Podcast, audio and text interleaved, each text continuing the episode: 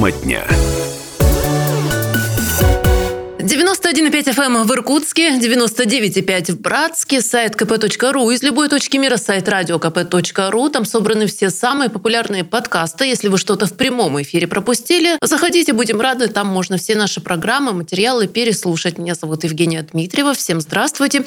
И сегодня в эфире будем говорить о безопасности. Ну, действительно, все мы так или иначе пользуемся транспортом, путешествуем, э, ездим в командировки, отправляемся на какие-то экскурсии на железной дороге, воздушным транспортом, речным. Так вот, о безопасности передвижений на таких объектах будем говорить с моей соведущей в нашей студии, начальник отдела правовой статистики, информационных технологий и защиты информации Восточно-Сибирской транспортной прокуратуры Юлия Загусина. Юлия Евгеньевна, здравствуйте. Здравствуйте.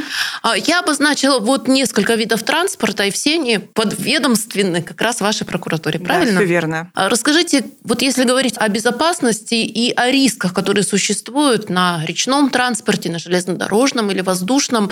А что можете отметить? А какой транспорт более безопасен, где мы рискуем больше и чем? Если мы говорим об уровне преступности на объектах транспортной инфраструктуры, то больше всего, конечно, противоправных деяний совершается на объектах железнодорожного транспорта. Остановлюсь э, на уровне преступности, который был у нас в прошлом году, всего на территории Восточно-Сибирского транспортного региона, а это Иркутская область, Республика Бурятия, Саха-Якутия, Амурская Московской области, Забайкальский край. Ничего Прош... себе, это какая территория? Да, Полстраны это пять субъектов, да, этим mm-hmm. больших таких, довольно-таки территориально они. Было зарегистрировано около трех тысяч преступлений. Большая часть из них – это, как я уже сказала выше, объекты железнодорожного транспорта. Меньше всего преступных проявлений было зарегистрировано на водном транспорте. Это около семи преступлений всего лишь. 7%. Да, mm-hmm. что отчасти обусловлено климатическими условиями и непродолжительностью периода навигационного периода. Да? А почему железная дорога оказывается в такой особой зоне риска? Она более у нас распространена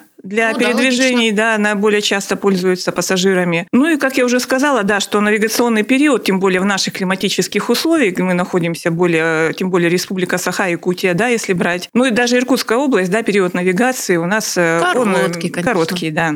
А если посмотреть на те преступления, которые чаще всего э, совершаются, какие они? Самое распространенное преступление – это у нас хищение. В среднем они составляют треть от общего количества зарегистрированных. Следует отметить, что большая часть э, преступлений против собственности совершается в отношении имущества хозяйствующих субъектов. Это юридические лица. И связано с хищением деталей железнодорожного полотна, кражами грузов и имущества предприятий, а, обслуживающих транспортную инфраструктуру. Если рассматривать хищение, направленное на завладение личным имуществом пассажиров, то следует отметить, что прежде всего они обусловлены неосмотрительностью и а, граждан, да, да, граждан к собственным вещам. Как правило, предметом краж становятся мобильные телефоны, телефоны, денежные средства, а также детали гардероба. Вы знаете, я тут вспомнила фильм а, «Любовь и голуби», когда а, собирался товарищ а, на круиз, в круиз да, ехать, как ему деньги прятали.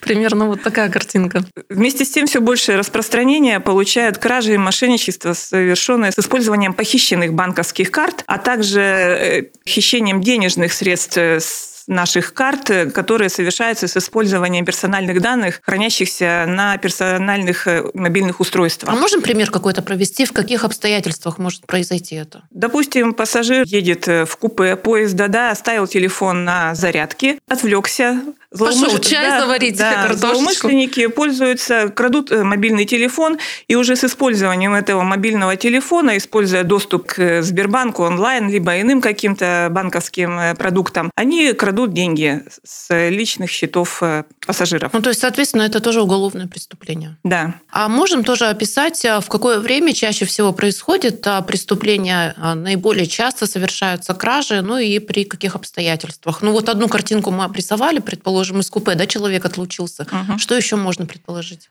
Ну, как правило, кражи совершаются в ночное время суток, либо во время длительных стоянок поездов дальнего следования, когда большая часть пассажиров находится на перроне. На объектах воздушного и водного транспорта кража имущества, как правило, совершается из багажа, когда багаж склонируется в каких-то специальных помещениях, предназначенных для транспортировки дальнейшей. Также данному виду преступности характерно явление сезонности. В летнее время подобных проявлений становится все больше, потому что вызвано это увеличение увеличением пассажиропотока, когда у нас э, едем мы уже в отпуска, летний период отпусков у нас начинается. Что касается способов хищения краж, то, наверное, следует отметить, э, что зачастую завладение имуществом совершается путем использования свободного доступа, как я уже говорила, к предмету преступления. Как уже говорилось, пассажиры оставляют свои вещи без контроля, чем и провоцирует злоумышленников на совершение преступных посягательств в отношении их имущества. В 15% случаях лица, у которых имущество было похищено, находились э, в состоянии алкогольного опьянения, тем самым у нас бдительность э, теряется. теряется угу, да. Конечно.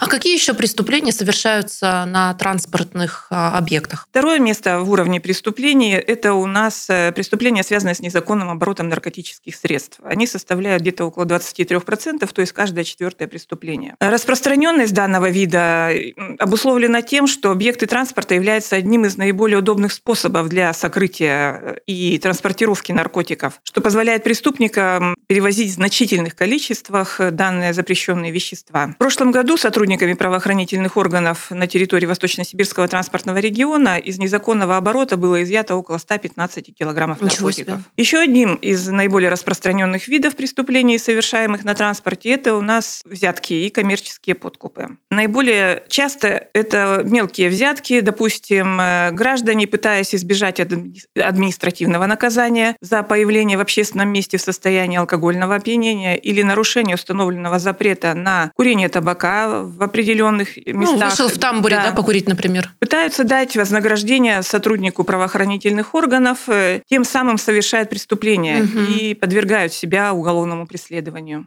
Еще можем тоже какие-то обозначить э, виды преступления, вот, например, экономические, коррупционные. Да, еще одна. Не из только же мелкая взятка. Да, не только мелкая взятка. Еще одна из категорий преступлений экономических – это контрабанда лесоматериалов и сопряженные с ними составы. В прошлом году выявлено более 200 подобных преступлений. Также выявляются факты хищения бюджетных средств, которые выделяются на реконструкцию объектов транспортной инфраструктуры, в том числе БАМа и Транссиба. Угу.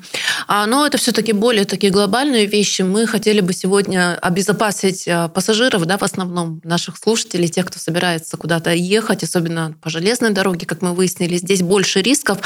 А на кого стоит так косо посмотреть. Я говорю о неком среднестатистическом а, портрете человека, который может оказаться преступником. Такой портрет э, среднестатистический выглядит у нас следующим образом.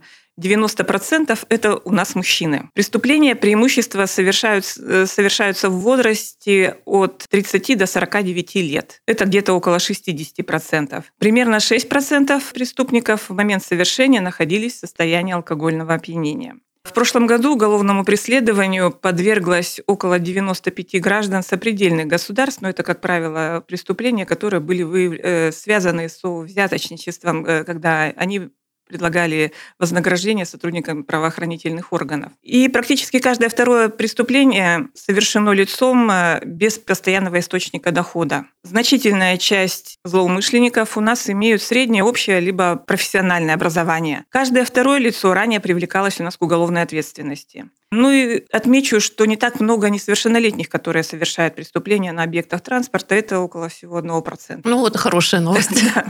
А скажите, можем мы дать а, некий совет а, нашим слушателям, как не стать жертвой таких преступлений и ну вот нервы себе не испортить тем самым? Ну, прежде всего не терять бдительность, да, более внимательно относиться к собственным вещам, не оставлять их без присмотра. Ну и, как уже тоже говорила, не забывать, что когда мы пытаемся все-таки дать вознаграждение сотрудникам правоохранительных органов за непривлечение к административной ответственности, тем самым мы подвергаем себя все-таки уголовной ответственности в дальнейшем. Можем дать тоже некую пошаговую инструкцию, как действовать, если ну вот э, что-то у тебя похитили, карточку, телефон, кошелек, вот что-то такое, что ну, действительно составляет для тебя материальную ценность. Э, ну, Но ты в пути находишься, да, например. ты находишься в пути. Прежде всего обратиться, если мы рассматриваем э, объекты железнодорожного транспорта, находимся мы в поезде дальнего следования, необходимо обратиться либо проводнику поезда. Как правило, у нас все поезда сопровождаются сотрудниками правоохранительных органов, чтобы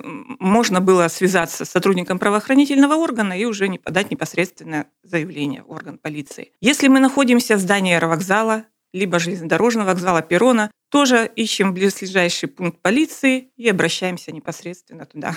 А какие еще могут быть кражи? Видов на самом деле очень много, и порой становится преступником по неволе.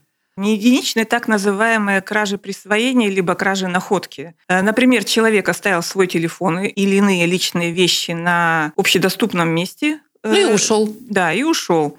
Человек, проходящий, подбирает этот телефон и присваивает его. И еще дополнительно не принимает к мер к тому, чтобы найти человека, который его потерял. В данных случаях необходимо обратиться также к сотруднику полиции с заявлением о том, что была произведена находка. Если же человек предпримет меры к тому, чтобы скрыть факт э, присвоения данного телефона, извлечет сим-карту, не будет отвечать на входящие звонки, данный факт уже будет приравниваться к краже. Ну, то же самое, если, например, ты нашел ну, стопку денег, я фантазирую. Да, в данном случае надо обращаться к сотрудникам правоохранительных органов с заявлением о находке. Ну что ж, спасибо большое. Напоминаю нашим слушателям, что моя соведущая сегодня начальник отдела правовой статистики, информационных технологий и защиты информации Восточно-Сибирской транспортной прокуратуры Юлия Загусина. Юлия Евгеньевна, спасибо. Я надеюсь, что наша информация упредит какие-то неприятности в пути в дороге, но если вдруг что-то произойдет, наши слушатели будут знать, как себя вести и как действовать. Спасибо большое, вам успехов. Вам спасибо.